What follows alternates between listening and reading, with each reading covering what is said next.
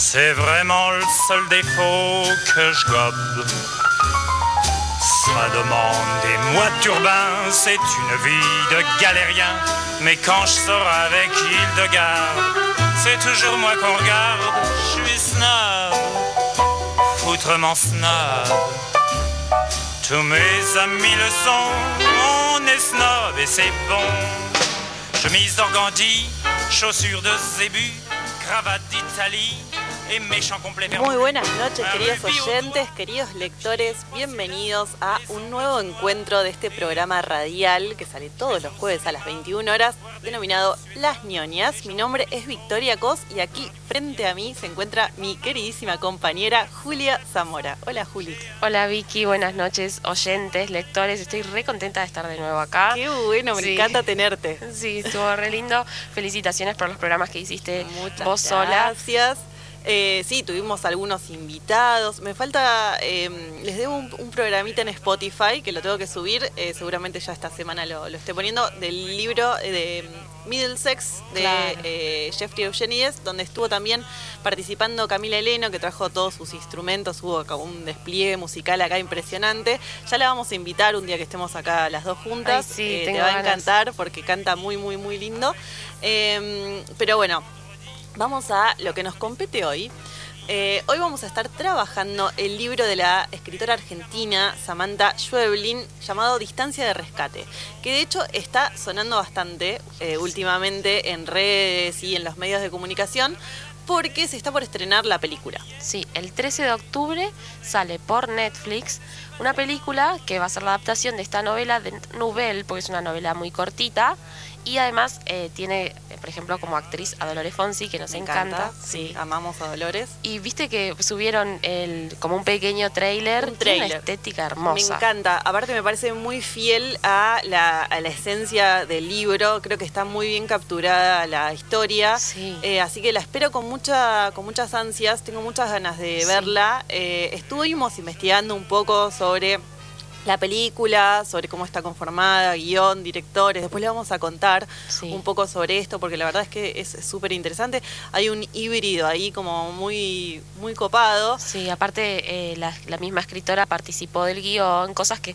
viste que a nosotros nos gusta mucho ver eso de la transposición de, novela a cine. Sí, en este caso me parece que lo hicieron muy bien. Eh, así que el 13 de octubre, todos ahí frente a nuestras pantallas, mirando Netflix. Eh, viendo este peliculón, eh, que seguramente no nos va a decepcionar.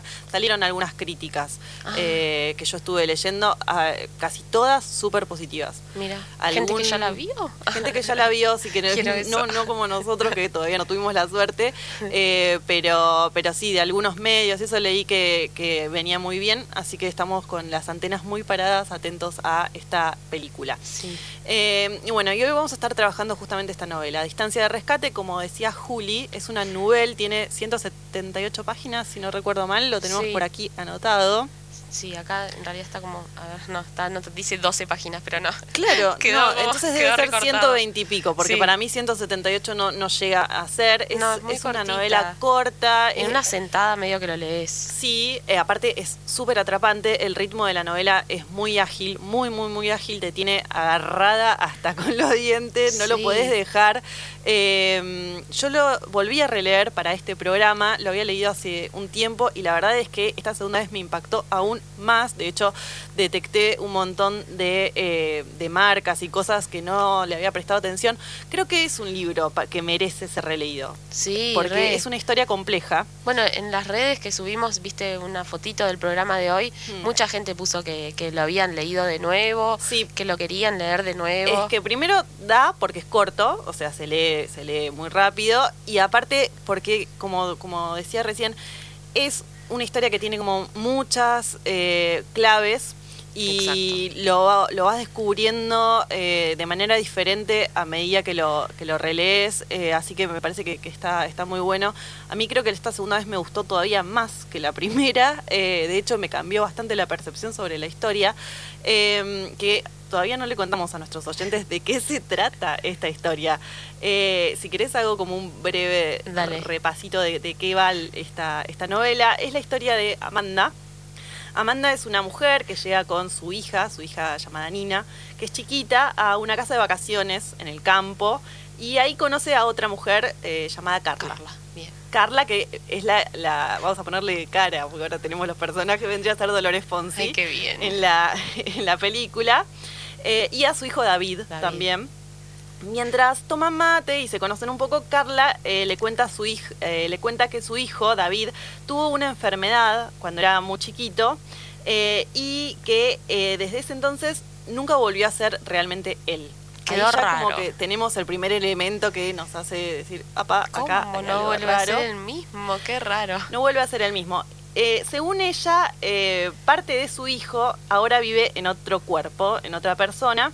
Eh, y esto se da gracias a los oficios de una curandera de ahí de la zona que vive en una casa con la puerta verde o la casa verde, Sí, la casa verde. eh, que lo salva de la muerte, ¿no? Se lo salva de la muerte, él se enferma mucho eh, y por eso a veces a ella como que le da miedo, eh, le da miedo su propio hijo, digamos. Claro. Porque, es un extraño en el cuerpo de su hijo. Exacto, no lo reconoce. eh, y esto es como lo. Un- Una, es muy aterrador, ¿no? Sí. Porque a mí, eh, yo, por lo menos como lectora, me planteé la siguiente pregunta: ¿qué, es- qué es más, eh, más aterrador? Digamos, ¿Perder un hijo o perder el alma de tu Claro. hijo? Eh, es un. Nada. Sí, es- aparte, en todo momento eh, habla de su propio hijo esto como un extraño, ¿no? Entonces, eso es, es muy difícil, digo, el vínculo que se puede llegar a generar con él si vos sabés que le pasó algo que ya no es él.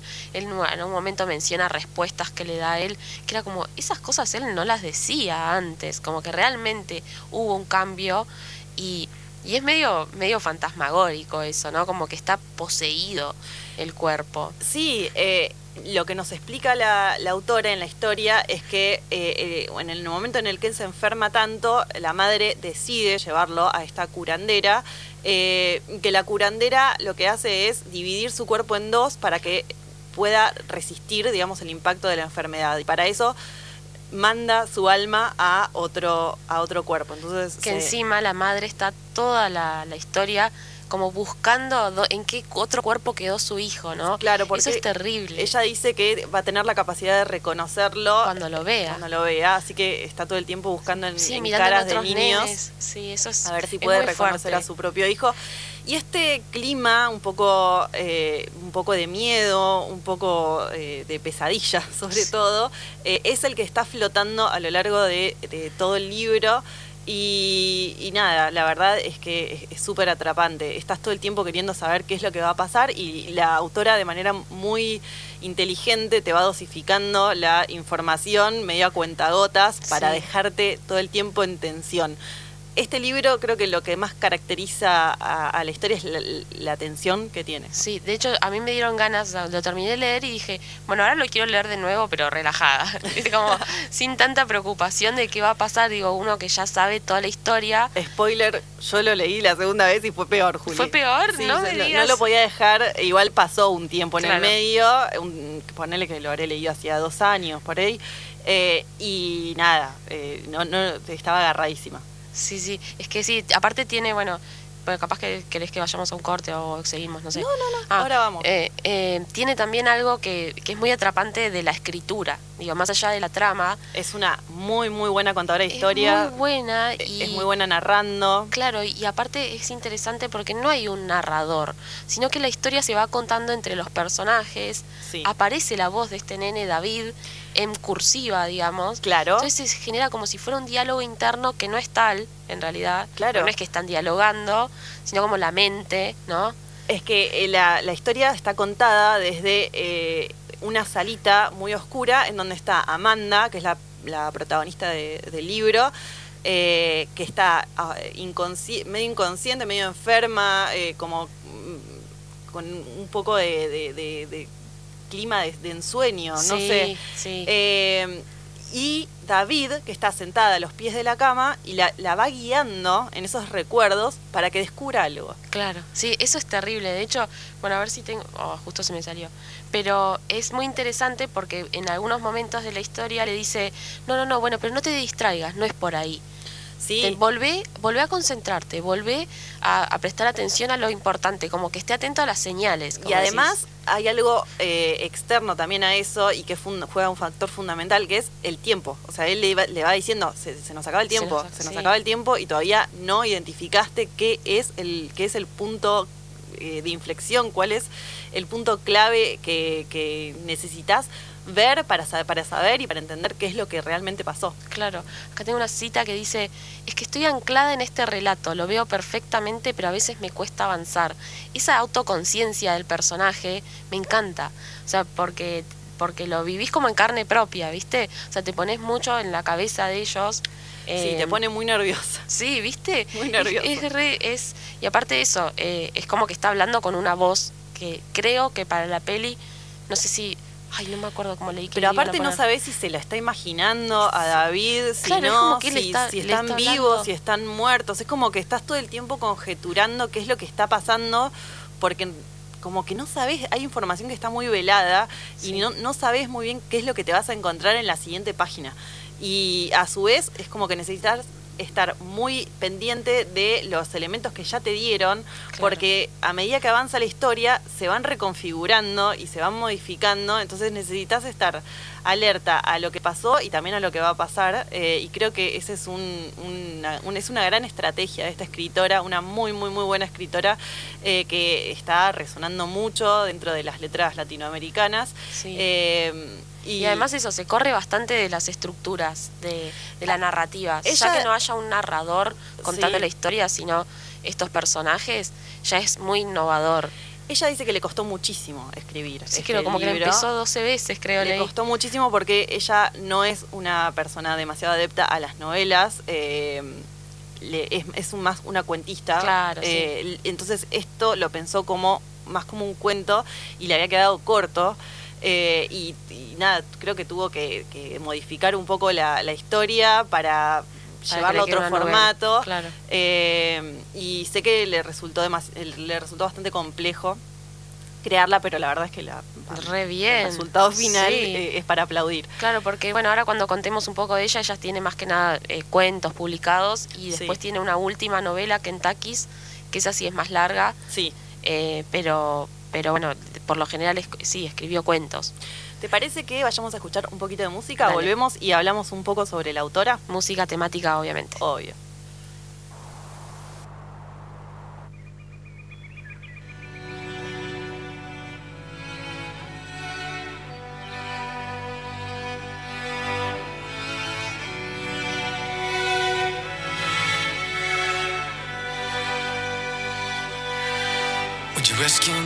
You my back? Would you take my call when I start to crack? Would you rescue me? Uh, would you rescue me? Would you rescue me when I'm by myself? When I need your love? If I need your help, would you rescue me? Uh, would you rescue me? We don't talk much, not anymore. Broken bottles and slamming doors, but we still care about each other. Say we care about each other. I know life took us far away, but I still dream about the good old days when we took care of each other. We were living for each other. But I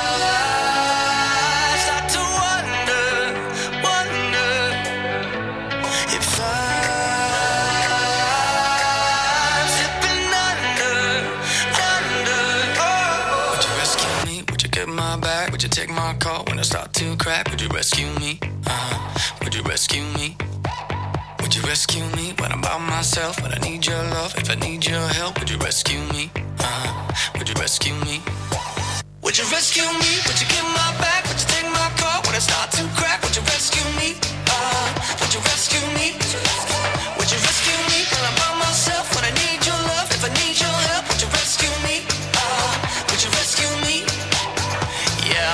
All the times we had. Can't forget what you can't get back, and you can't find it in another.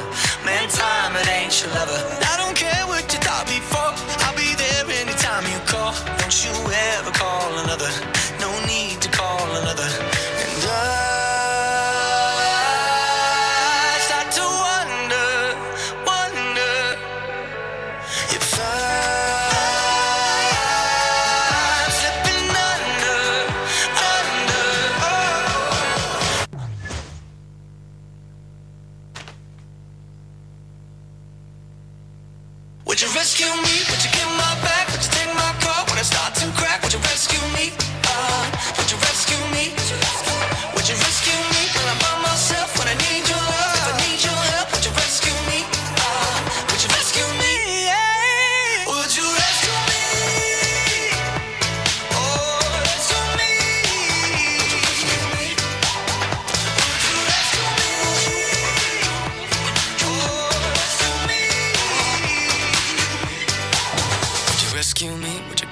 Back? Would you take my call when I start to crack? Would you rescue me? Uh, would you rescue me? Would you rescue me when I'm by myself? When I need your love, if I need your help, would you rescue me? Uh, would you rescue me? Je suis snob.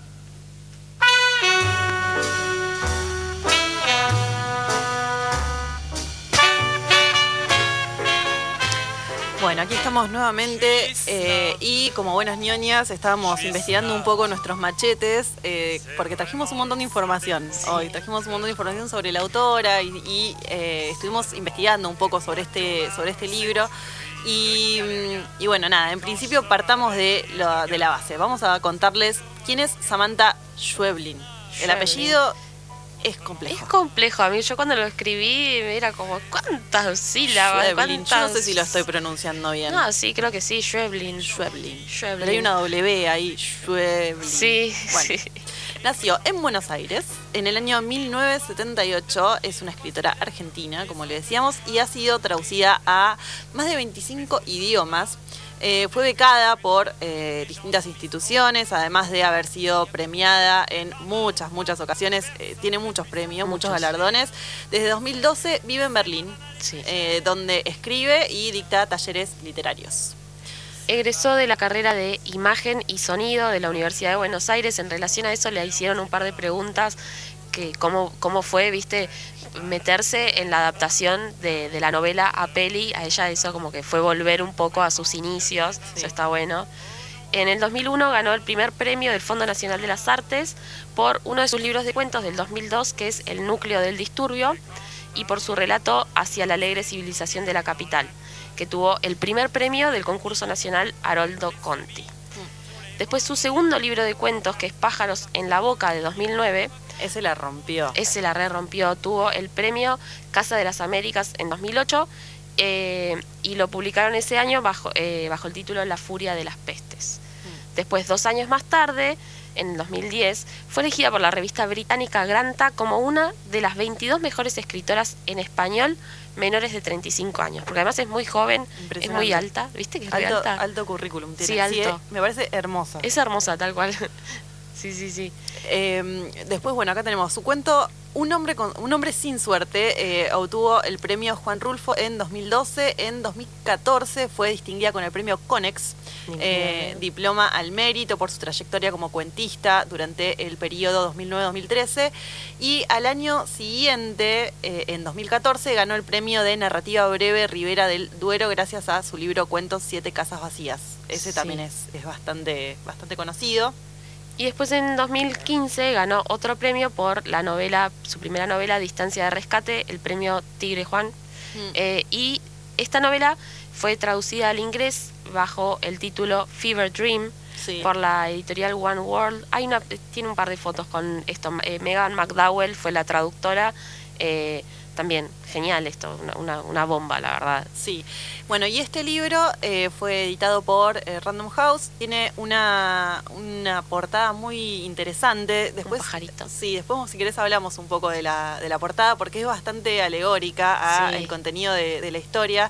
Es un, si ustedes la ven, es una portada roja. Tiene un pajarito, como decía Juli, que está apoyado eh, sobre algunas hierbas y sobre granadas. Sí. Está como, y que está a punto como de detonar. Sí, es ¿no? medio creepy, es medio miedoso el, el- el pajarito. Sí. Y después, bueno, por último tiene eh, eh, la novela que publicó en el 2018, Kentucky. Kentucky's, que esa la verdad la tengo pendiente. Yo la tengo en casa. ¿Sí? ¿Está buena? No la leí. Ah, bueno. La tengo ahí todavía, no la leí. No, no- me falta agarrarla. Es medio distópica. ah, me gusta. Eh, pero la compré.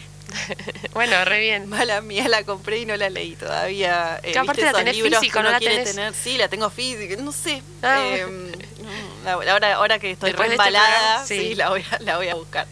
Eh, bueno, ¿y ¿querés que hablemos un poco de esta historia? Vamos a hablar de los personajes, pero primero quería contar que esta novela tiene como varias, eh, varias claves en las cuales eh, los lectores la, la interpretan, ¿no? Exacto, sí. Nosotros con Juli coincidimos bastante en, en- en una de las interpretaciones, pero puede ser leída como una historia de terror, eh, con transmutación de almas, cosas medio esotéricas, en un ambiente bastante bucólico, campestre, eh, medio como de, de pueblo chico, infierno grande. Sí. Eh, después puede ser leída también en clave realista. Esta es la que más nos aleja a nosotros.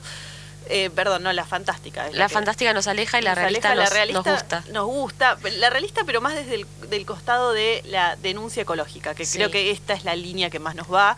Coincidimos en que eh, hay varios indicadores que, según nuestro entender, nos dan la pauta de que eh, la historia va por ahí. Sí, de hecho, o sea, para mí es eso, es una, no- una novelita política incluso en ese sentido. Retrata muy bien todas las cuestiones, bueno, del campo. Sí. Creo que en, en ese sentido también lo esotérico es realista, porque son cosas que aparecen, o sea, la Tal luz cual. mala, son cosas que uno conoce ya del campo. Sí. Entonces a mí no me sorprendió La para nada. Claro. o sea, son cosas que. Sobre que- todo porque estás lejos de, de salitas o lejos de otras cosas. Entonces Sí. re- buscas reemplazar.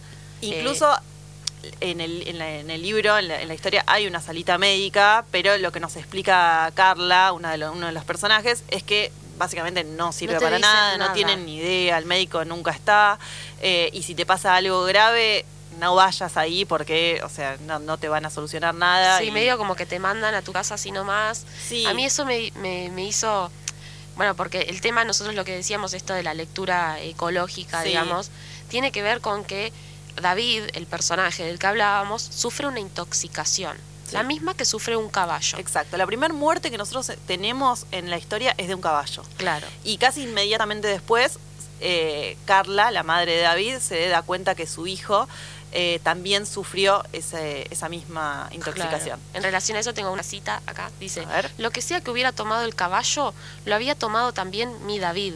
Exacto. Y si el caballo se estaba muriendo, no había chances para él. No. Entonces, ¿qué hace Carla eh, ante esta situación de alarma?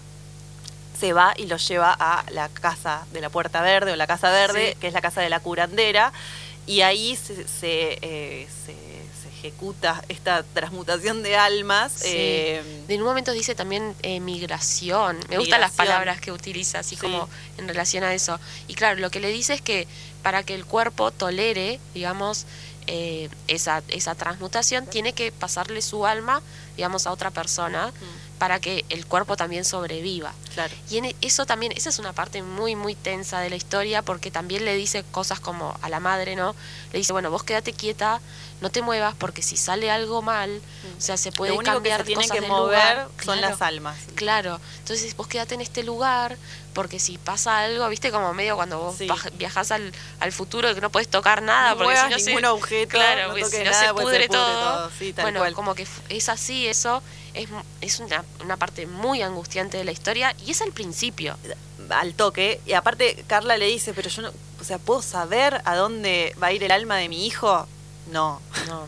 no, no podés saber, nunca lo vas a saber. Eh, entonces es una situación de angustia y, y dolor horrible desde que ella el está costado sola, materno. aparte, porque el marido, pero Sí, la presencia de los hombres y de los de la parte paterna en este libro es casi insignificante. sí, sí, digamos. O sea, no, no, la parte masculina casi no está. Sí, de David, el hijo de ella, eh, pero es más un niño eh, que, que nada, no, no, no, lo, no lo ubico tanto en el, No, en claro. el rol de, de- de- del- un hombre adulto. sí, claro. Eh, bueno, entonces nada, tenemos esta escena medio inicial. Eh, algo que no explicamos es el tema del título. Sí, acá tengo Instancia una de rescate, ¿a qué se debe eh, Sí. el título? ¿Te leo la cita? Sí, dale. Dice, yo siempre pienso en el peor de los casos. Ahora mismo estoy calculando cuánto tardaría en salir corriendo del coche y llegar hasta Nina si ella corriera de pronto hasta la pileta y se tirara. Lo llamo distancia de rescate. Así llamo a esa distancia variable que me separa de mi hija y me paso la mitad del día calculándola, Claro. aunque siempre arriesgo más de lo que debería. Esto, eh, bueno, yo, yo soy Como madre, como madre, eh, la verdad es que es sumamente Como el real. rojo invisible, Exacto, estás todo el tiempo calculando el margen, digamos, que, de- de- que tenés con tu hijo para que si llega a pasar algo grave, grave poder interceder y poder Claro. salvar la situación. Más cuando son chiquitos, cuando son muy chiquitos, estás todo el tiempo calculando justamente esa distancia de rescate.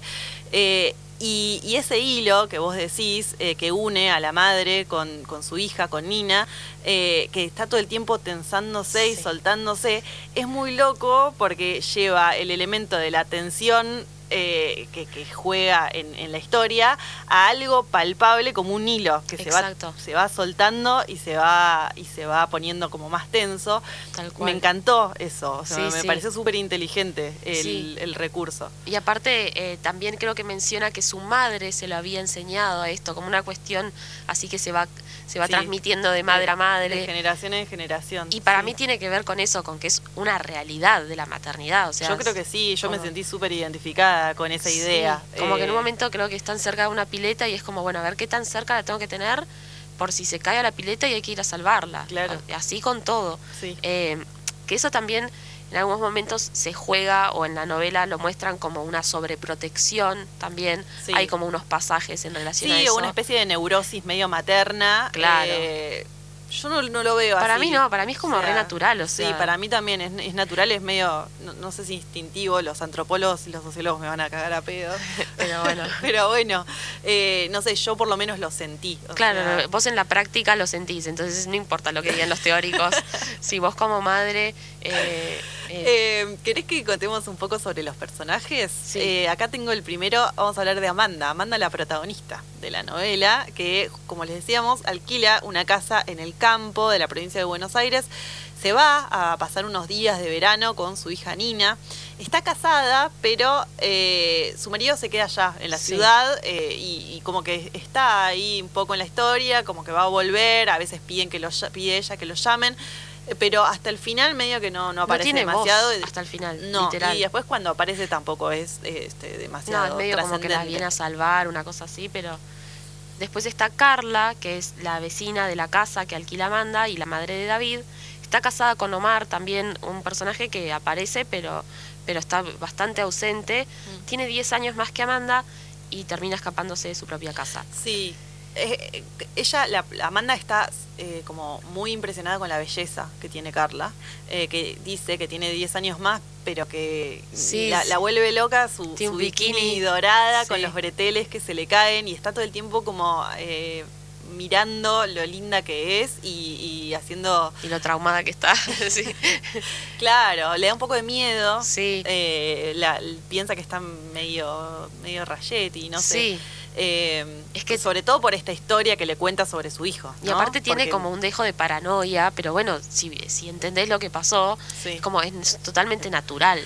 Aparte, en un momento, eh, ella vuelve a la casa, está Nina adentro, la encuentra a Carla afuera con un ataque de locura porque su hijo, David, había entrado eh, y la presencia de David y Nina en la misma casa, eh, nada, la había puesto súper nerviosa. Sí. A ese nivel tiene miedo de su propio hijo. Exacto. y había tratado de entrar y no había podido. Entonces Amanda, la protagonista, ve toda esta situación y, y ve los, el ataque de locura que tiene Carla y, y nada, como que de alguna forma también se contagia de esa paranoia Sí, y, de ese la- miedo, sí. y ahí medio que decide, bueno, nada, esto ya fue, me quiero ir, me quiero volver y no se vuelve.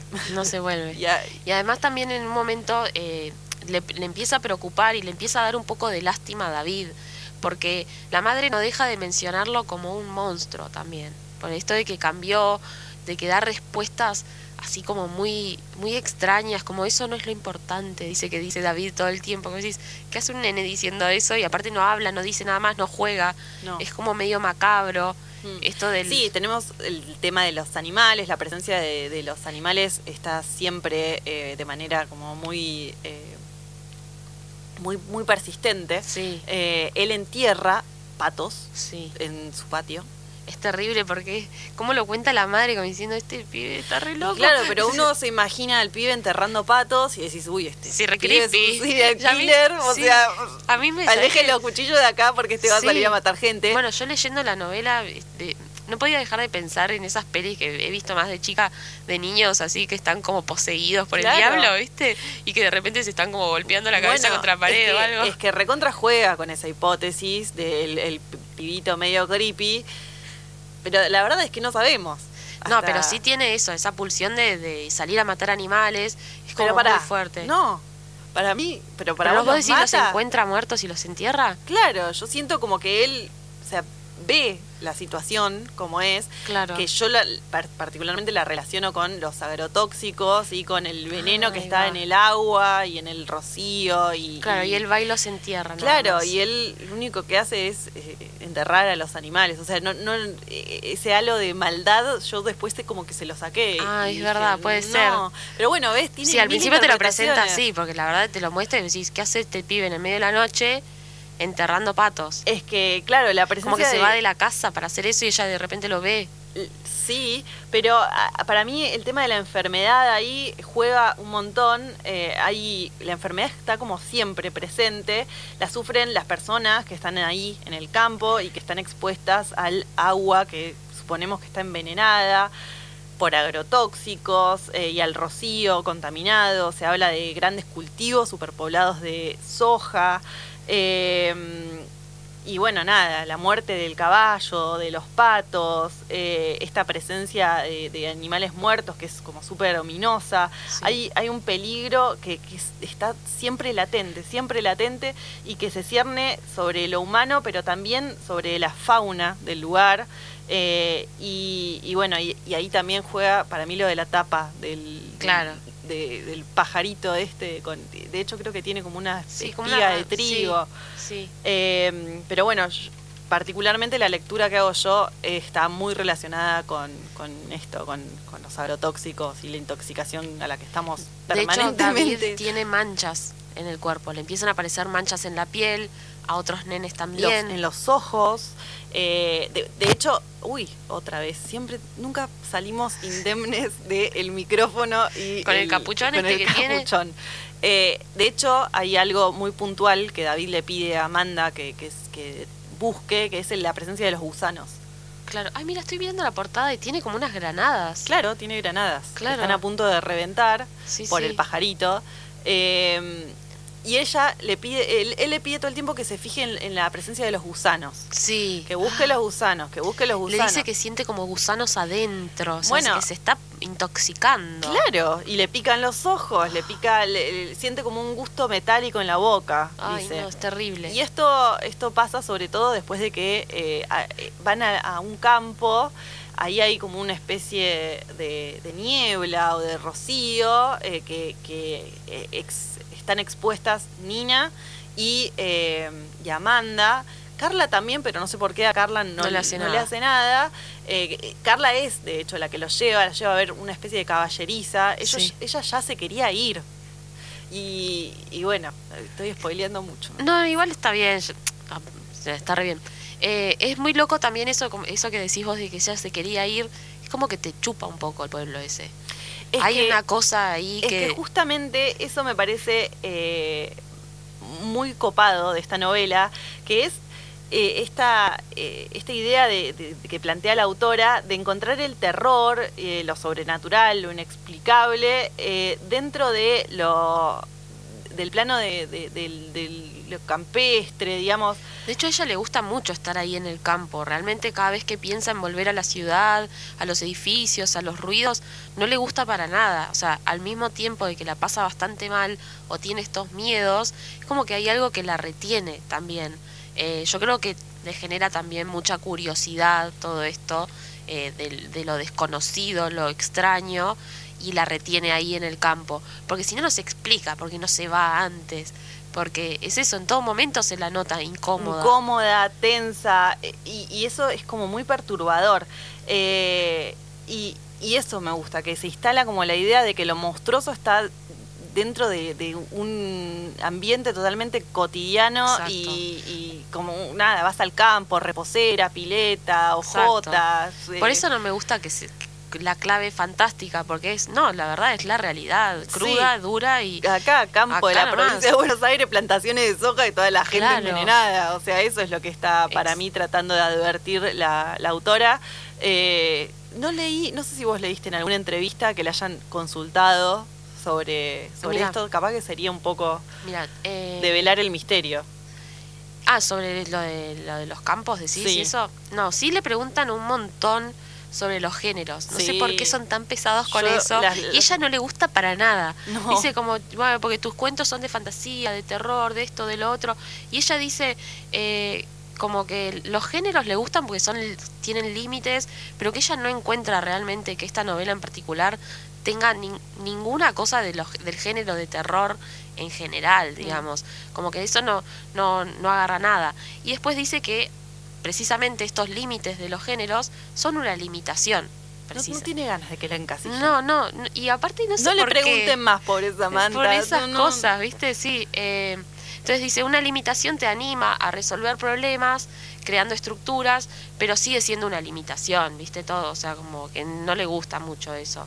La encorsetan. Y después dice, no, escribo en absoluto pensando en géneros. Un género literario es sobre todo una serie de límites, lo dice Hmm. más de una vez, Sí. una suma de reglas y posibilidades, y precisamente ella lo que quiere es correrse de esas reglas. Eh, y después dice, por supuesto, cuanto más cerca uno está de quebrar esos límites, más potentes se vuelven las historias. Entonces juega un poco, sí, con, con esto, con generar, supongo, en el lector esta idea de que estás leyendo algo fantástico o terrorífico, pero para mí es precisamente para, para bueno, para poner, en- para poner en jaque la, eh, la realidad, que es terrorífica, digamos. Exacto. Sí, comparto, 100%.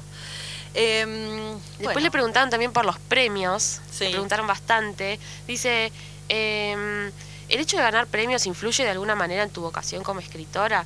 Y ella dice como que no, que la verdad lo único que hizo fue que le dio mucha visibilidad y hasta ahí nomás. También dice que hay premios que terminan llegando a ser contraproducentes, capaz en algún momento. Mm. Yo me acuerdo que en relación a eso, Sí, la Agustina Basterrica. ese, el que ganó mismo. premio novela Clarín y, y Y, era ella decía que lo está mismo. ajustada a que a Clarín lo redite y Sí. es Clarín y un montón de cosas como que al final te dan una mano pero te terminás Sí, siendo esclavo teniendo de que, eso. teniendo que dar cuentas y pagar el precio de... de Sí. Em, Después dice también como que bueno, que en ese sentido influye más en la legitimación de los libros y no tanto en su visibilidad, que hay premios comerciales que pueden ser contraproducentes. hmm. Em, ¿A vos te, te da medio... eh, ¿Leíste a Mariana Enríquez? no, no leí nada. Ah, Pero sí me Em, dijeron que es como medio parecida, ¿no? Sí, para mí un poco, tiene al- algunos puntos en común. eh, no sé si tienen, no, me acuerdo cuántos años tiene Mariana Enríquez, pero Claro, pues, sí sí. genera- generacionalmente, no sé si están relacionadas. eh, pero sí, las dos medio que van para ese lado, ¿no? Para el lado de lo- del terror, Claro. eh, de lo perturbador. Sí, bueno, a ella, a, a Samantha le preguntan en una entrevista sus influencias y habla de Chiver, de Carver, de Virginia Woolf y también en la cuestión local ya, Sí. Cortázar, Di Benedetto y Bioy Casares. Dice que fueron un poco sus influencias o gente a la que se siente cercana. Bueno, Cortázar tiene algunos Sí. libros, A mí también me eh, parece, algunos cuentos, perdón, así. creo que en uno de Y los podcasts también que es, me- escuchamos, es medio del cuento. Sí, no te, no te, con esto de los animales y eso, Mm. eh, tenía bastante te- que ver también con lo de, con los cuentos de Quiroga. Ah, ¿Viste? De los sí, animales. me- recontra. O ponerle, no sé por qué, con el de la gallina degollada, esto de que los nenes, viste, que no hablan, ese tipo de, de, de cosas y de terror que La hay de fondo. ¿te acordás Sí, de ese? exacto, eso. Pará, y el otro, ¿cómo se llamaba? ¿El de la selva? No. eh, Claro, cuentos de la selva, que ahí es todo, selva, es todo de animales, que también se, re- se tiene puntos en común con esto, que aparecen muchos animales, con el espacio, el espacio abierto, Sí. otras cosas. Sí, Eh, me hizo acordar un poco a esa, a esa línea. Sí. Em, bueno, ya hablamos un montón. ¿Querés Sí, que sí, vamos una pausita? Tomamos aire, agua. tomamos agua y volvemos eh, y hablamos un poco de las pelis. Dale.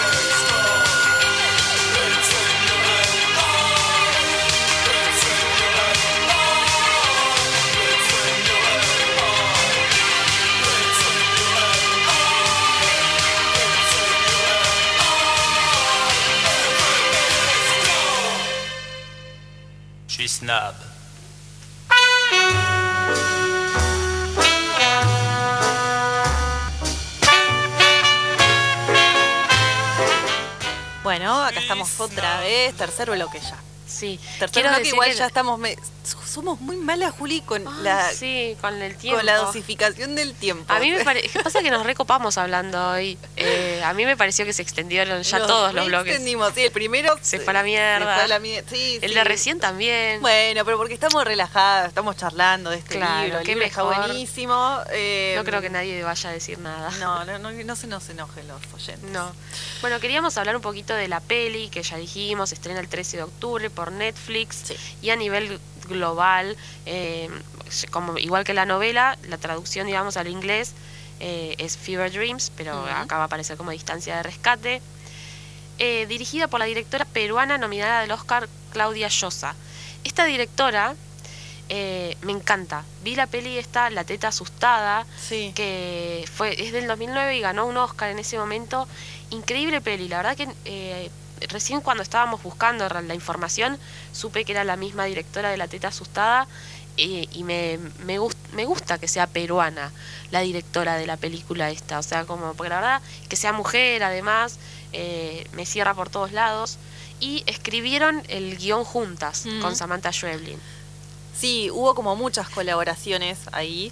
Eh, de hecho, hay algunas. eh, bueno, la película va a ser producida por. eh, esto, esto ya lo dijiste recién. No, no, no. Por el eh, ganador del Oscar y el Emmy, Mark Johnson, eh, que es el creador de varias películas: Rain Man, eh, Bugsy, Breaking Bad, Breaking Bad. la sí, serie que seguramente todos conocen. sí. Eh, Tom Williams también de Gran Vía Production. Yo no conozco nada de Yo no, esto. no, Eh, sí conozco esto de acá que dice que trabajarán en conjunto con la productora Fábula de los Sí. hermanos Juan de Dios y Pablo Larraín. sí. Larraín, Sí, ese sí él- me suena. sí, ese lo, lo comentamos un par de pelis de él, ¿sabes cuándo? Cuando hicimos el programa de Poeta Chileno.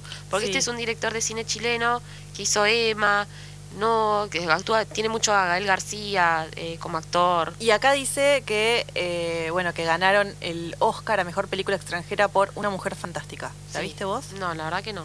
Que, Vos sos la que ves todas las películas. sí, viste, sí, re si no la viste no, vos. sí, re- no, ni me Eh, suena, ni idea. Bueno, les vamos a contar un poco del reparto Sí. de la película, eh, que me gusta mucho. Ay, a mí también. Eh, María Valverde, que es la protagonista, eh, Dolores Fonsi, que hace de Carla, Guillermo Fenning. Es buenísimo, está en Bahía Blanca, en la peli. Exacto, actuó hace muy poquito en la película de Rodrigo Caprotti, que lo estuvimos entrevistando acá hace un par de programas.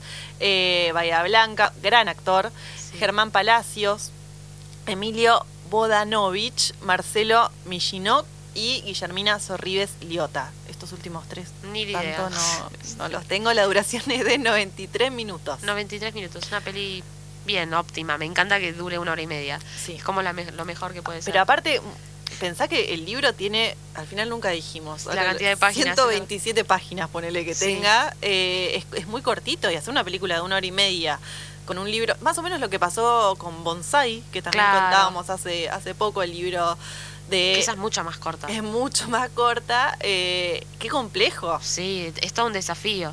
Bueno, acá esto le preguntan a Samantha Schweblin y estaba recontenta porque dice que escribieron juntas el guion con Claudia Llosa, que fue un proceso muy interesante, que aprendió mucho y encontró cosas nuevas, que, que lamentó haberse perdido para la novela. Eso, eso, claro, como que el proceso creativo sigue, por más de que tu novela ya haya salido publicada. Eh, y después dice, fue muy interesante ver eh, con claridad qué aspectos de la literatura son transferibles al audiovisual y cuáles no, cómo se pueden traducir, los recursos. Y en relación a eso, eh, también hubo eh, algo eh, sobre esto que hablábamos nosotros, que no hay un narrador, Mm. ¿sí? Entonces, el desafío fue también para ellos el tema de la voz en off, porque dice que es un embole, básicamente. Sí. No está tan bueno, ¿viste? Cuando ves una peli con un narrador en voz en off. Hay algunos que están buenos, que tuvieron como más- narradores en voz en off que, que le aportan que le aportan mucho. Si, el, si la voz en off está bien planteada Sí. y es eh, nada, le meten, le meten onda, para mí está, está bueno, suma. Pero Es raro, es como difícil. Bueno, Juli está en contra de la voz en off. A mí yo mucho a no me favor. gusta. Acá tenemos una grieta. Qué larita. Sí, sí. Y acá, bueno, dice que en relación a eso, que toda la novela está estructurada en diálogo, eh, eh, uno de los, es uno de los recursos más, más particulares de la historia y que lo que genera tensión, esto de los diálogos. Claro. Pero, dice ella, la voz en off en el cine es peligrosa, cansa enseguida al espectador, a mí me recansa y hasta lo distrae. Es verdad, es como, ay, ¿por qué me está diciendo lo que tengo que ver? Como, mostrámelo y ya, a mí... Me gusta a mí porque me Sí. orienta, me guía. O sea, tengo ahí una brújula, un norte. Me, Claro. está, me está explicando a ver qué, qué, Sí, a es qué le tengo que prestar atención. No- Sí. No, no sé, yo que soy medio desorientada, eh, es, es como un bastón mental, ¿entendés? Sí, así que bueno, dice que eso lo trabajaron un montón, cuidando de no perder los momentos más importantes de las voces del diálogo y transfiriendo todo lo posible a lo, ma- a lo visual y lo material. Debe ser muy, muy loco eso, ¿no? O sea, crear el libro, crear la historia y, y después darle vida con... Debe ser muy loco. Sí, sí, re, re difícil. eh, Eh, porque aparte, es- tenés- eso, tenés que escribirla de nuevo. Bueno, El guion, ¿cómo, pero cómo- la esencia tiene que estar, o sea, Sí. lo- los elementos básicos, eh, las- los rasgos de los, de los personajes, para mí tenés que darle fidelidad a eso. Claro, sí. Para mí, Y ahí, ahí hay otro trabajo también de la directora, dirigiendo a los actores, sí. para que se, se parezcan lo más posible a, a los Bueno, personajes. yo ahí ya noté una diferencia. Por ejemplo, en el libro, eh, Carla es medio pelirroja con un rodete. Un rodete Sí, que yo siempre pensaba en vos, boluda. Medio digo. que me acordé, o sea, me, me- Yo me acordaba de vos Y siempre. eh, Dolores Fonsi está medio rubia con rulitos y el pelo corto. Ahí ya encontramos como. no me gusta, no me gusta. mm, Sí. O sea, que. mm, Tenímela, de, de- déjame a Dolores porque. Porque es hermosa, divina. gusta Dolores. eh, pero mm, ahí. Sí. Igual, convengamos una cosa: eh, el, el público que leyó el libro y que después va a ver la película. Capaz que no se acuerda de ese detalle o no le importa. Y aparte debe ser mínimo, o sea, Claro. no, no, no, no le deben dar bola esas cuestiones. Sí, tal cual. Yo solamente le presté atención. Y sabes que hablando de, bueno, de, de cosas de pantalla, en una de las entrevistas, yo esta no la vi, pero ahora la quiero ver, eh, dice, recomienda su serie preferida, porque le preguntan, le, le dicen así como, "Ah, tu- tus, tus cuentos se parecen un poco a Black Mirror. Y ya tipo, "Ah, estoy cansada de que comparen todo con la serie, es como que la serie no es para tanto, ¿viste? Bueno, y ella, Nosotros arrancamos, nos sentamos Sí. en el estudio y lo primero que dijimos fue che, tipo, es re Black Mirror. Re Black Mirror, la serie esta nueva que está hablando todo el mundo, el juego del calamar, creo Sí, que sí. se llama. Es re Black es, Mirror. Que, es que Black Mirror medio que nos marcó un género nuevo, o sea, Exacto, sí. Mal Del que te oscurito. peses, así. Sí, tal cual. sí. Y ella entonces recomienda esta Olive Kitteridge. Olive ¿La viste?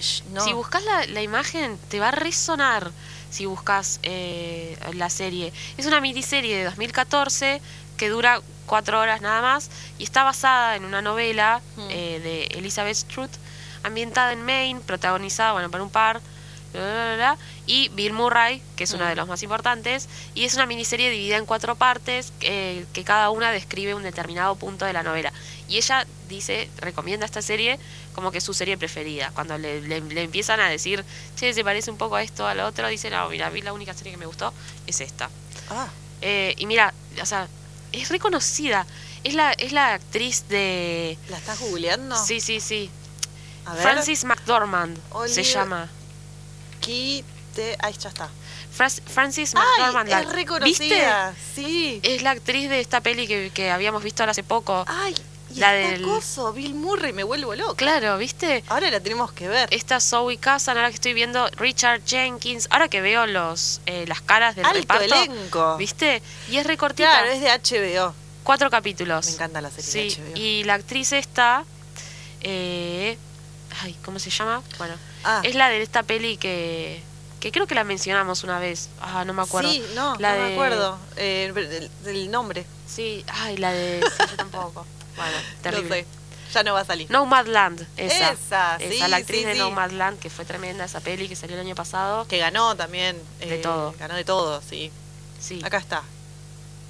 Acá está en Nomadland. Sí, mira, espectacular. Vamos a verla. A mí no me da ya la, la vida directamente No. para ver la cantidad de cosas que nosotros les recomendamos a ustedes para que vean, pero después no. Sí, sí, viste, tal cual, no, no alcanzamos nosotras a ver cosas. No, pero esta la quiero ver. Es algo re manija después de acá. Igual ahora tengo que ver la del juego de calamar. Yo también. Bueno, ya la, la semana que viene les reseñ- o la otra reseñamos esa serie. Sí, me les encanta. contamos. Eh, parece muy, muy, muy picante que la, la- me gusta, la tengo que ver. Sí, Eh, bueno, nada, ya básicamente les tiramos toda la carne al asador. Esperemos que... que vayan a leer la novela, por favor, es re cortita. Sí, aparte de si son ortodoxos como nosotros, eh, convengamos que primero hay que leer la novela. Claro. Y después hay que mirar la película. O sea, Hay un orden, por algo. por favor, o sea, prestemos la atención a esas cuestiones. Sí, sí, Eh, porque si no, después estás muy condicionado, para mí, sí, ¿no? sí. No, aparte después no tiene sentido volver a leer el libro ya habiendo visto la película, tenés todos los personajes, digamos, la cara de los actores en la cabeza. Sí. Es medio raro eso. A mí me pasó con eh, Game of Thrones, eh, que vi la serie entera, me, me encantó. Y después leí, los libros son un montón y son re largos. y ¿Los son leíste? tal cual. Ay, son tal cual. cual, o sea, son exactamente iguales a la serie. eh, y no es- me, lo- los leí, me encantaron, pero como que sí, sí te, te Si van... ya la vi, déjate. Y, pero te, por eso te condicionan mucho. Aparte te condicionan la, la, todo, todo lo lindo de la lectura, que es la, la creatividad mental que se va como generando, ¿no? De, de, de tratar de ponerle eh, caras a los personajes y imaginártelos de una forma. Lo mismo que el ambiente, el contexto, como que cada, cada uno, cada lector se crea en su mente un universo totalmente diferente. Claro. Y ya que te, Te lo den masticadito, ¿viste? No y está tan como que para mí le sacas mucho valor agregado a, a lo lindo y a lo rico del proceso de leer. Sí. ¿no? Así que bueno, cuando veamos después del 13 de octubre, vamos a tener que hacer algún comentario acá en relación a, bueno, cómo vimos nosotros que se que fue la transposición a cine Sí, de esta obvio. novelita. Crítica. O sea, ah, tenemos que hacer la no sé por qué no, no, no nos, no nos llamaron para que la hagamos antes No. y hagamos nuestra crítica, como esta gente que ya, ya está Ya a, escribiendo al ya nos respecto. van a llamar, es, es un, estamos haciendo, estamos en proceso. Sí, sí. estamos en proceso. Bueno, les trajimos, eh, eligió Juli, estos poemas muy lindos, eh, tienen unos dibujos que los acompañan que están muy piolas. Sí, a mí me hicieron a- eso, me hicieron acordar a Tim Burton. Sí. Eh, Son medio fantasmagóricos para seguir un poco con, Contanos un poco, a ver, ¿por qué la Sí, elección? Esto se llama, eh, es un libro que se llama 20 poemas de terror y una canción disparatada.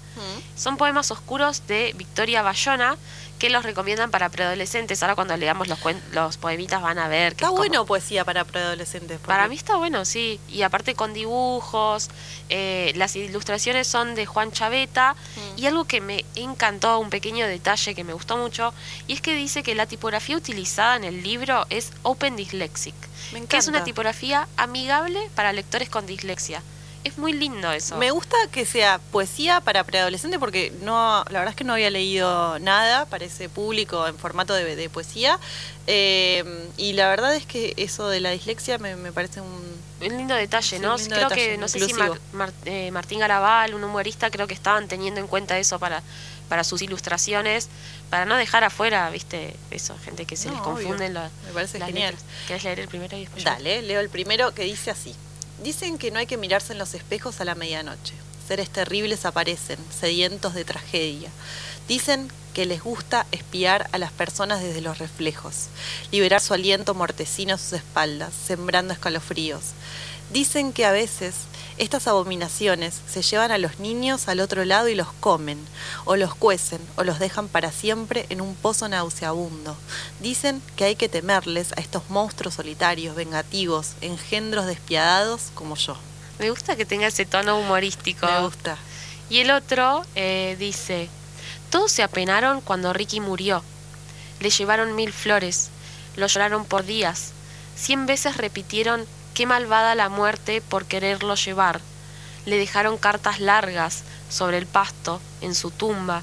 En el diario escribieron, se lo extrañará.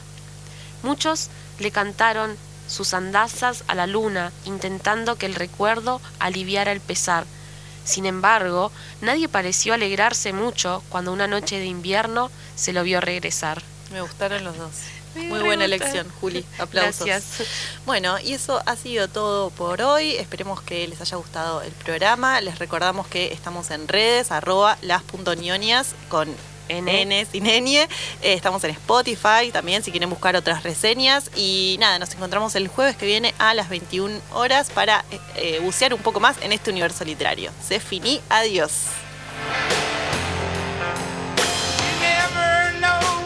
Future holds in the shallow soil of Monsanto.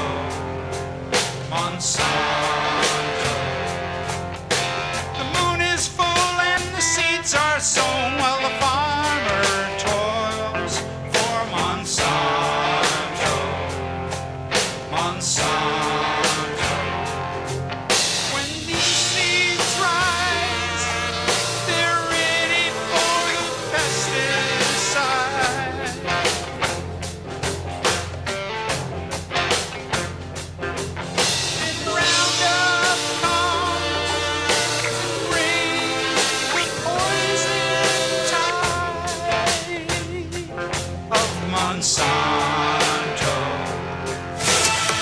Nacional Noticias. El país en una sola radio. En la República Argentina es la hora 22. El proyecto de agroindustria que implementará el gobierno nacional podría aumentar las exportaciones en 7 mil millones de dólares por año. La iniciativa que presentó Alberto Fernández y el ministro Julián Domínguez retoma el proyecto lanzado hace 10 años por Cristina Kirchner. El régimen será accesible para productores y empresas que se inscriban en un nuevo registro nacional de fomento al desarrollo agroindustrial. Contempla una reducción del impuesto a las ganancias para las pymes del agro y una devolución del IVA acorde a la inversión. El Consejo Agroindustrial Argentino celebró la presentación del proyecto de ley al asegurar que va a beneficiar a las 24 cadenas productivas. Nueva, nueva baja en la cantidad de fallecidos e internados por coronavirus en todo el país. Según el último reporte del Ministerio de Salud, los contagiados de las 24 horas que acaban de concluir son 1.641. Entre ayer y hoy fueron vacunadas 400.000 personas. Encabeza el total nacional la provincia de Buenos Aires, que aplicó 20 millones de vacunas. El gobierno de Tierra del Fuego obtuvo la autorización para realizar un corredor seguro. Esto permitirá el ingreso por vía aérea de turistas extranjeros y su posterior embarque en cruceros antárticos. Tránsito. tránsito con algunas llovinas en el litoral, en Zárate, Ceiba, Gualeguaychú, Concordia y Paso Los Libres, en la ruta